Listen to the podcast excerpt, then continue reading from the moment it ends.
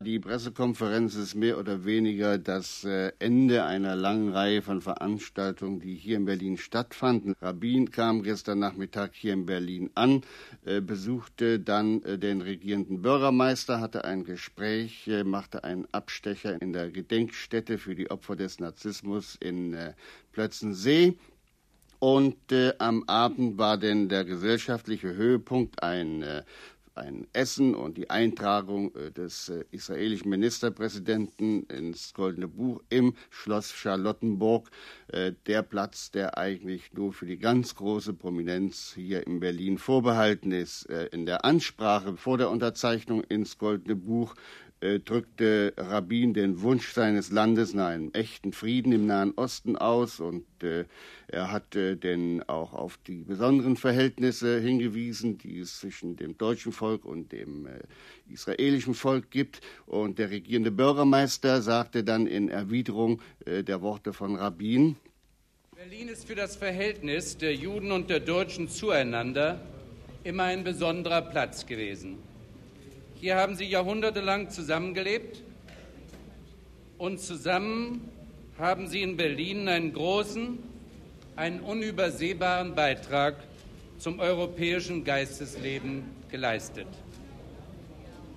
Berlin ist aber auch der Ort, an dem der Völkermord an den Juden geplant wurde und von dem aus die Befehle gingen, das Volk der Juden zu vernichten.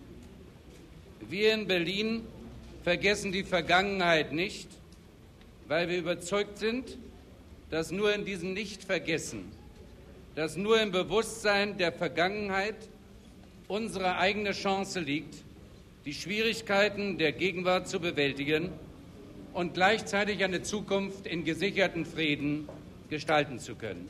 Ja, der regierende Bürgermeister hatte genau die richtigen Worte und den richtigen Ton getroffen. So sollte man eigentlich auch den Besuch von Ministerpräsident Rabin hier in Berlin nicht unbedingt unter deutsch, deutschen politischen Gesichtspunkten sehen, etwa als eine Demonstration für Berlin oder für die Zugehörigkeit Berlins zur Bundesrepublik Deutschland. Berlin ist einfach nach Bergen-Belsen die zweite Station des Gedenkens gewesen, die der israelische Ministerpräsident schon auch aus innenpolitischen, israelischen innenpolitischen Gründen besuchen musste, bevor er die wichtigen Gespräche in Bonn haben wird. Und heute Morgen war denn der erste Termin die Pressekonferenz.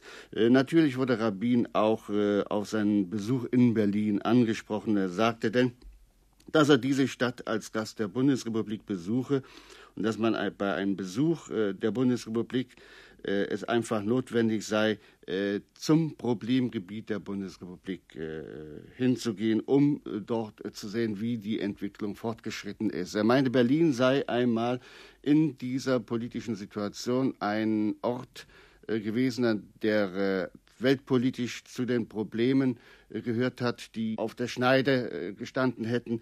Äh, das sei jetzt nicht mehr so, nämlich die Gefahrenschwelle hätte sich zum Nahen Osten verlagert. Und so wollte Rabin hier in Berlin feststellen, wie es möglich ist, vom Problemgebiet zu einer ganz normalen Stadt zu werden, weil er immerhin die Hoffnung hat, dass diese Entwicklung sich auch eines Tages mal im Nahen Osten anbahnt.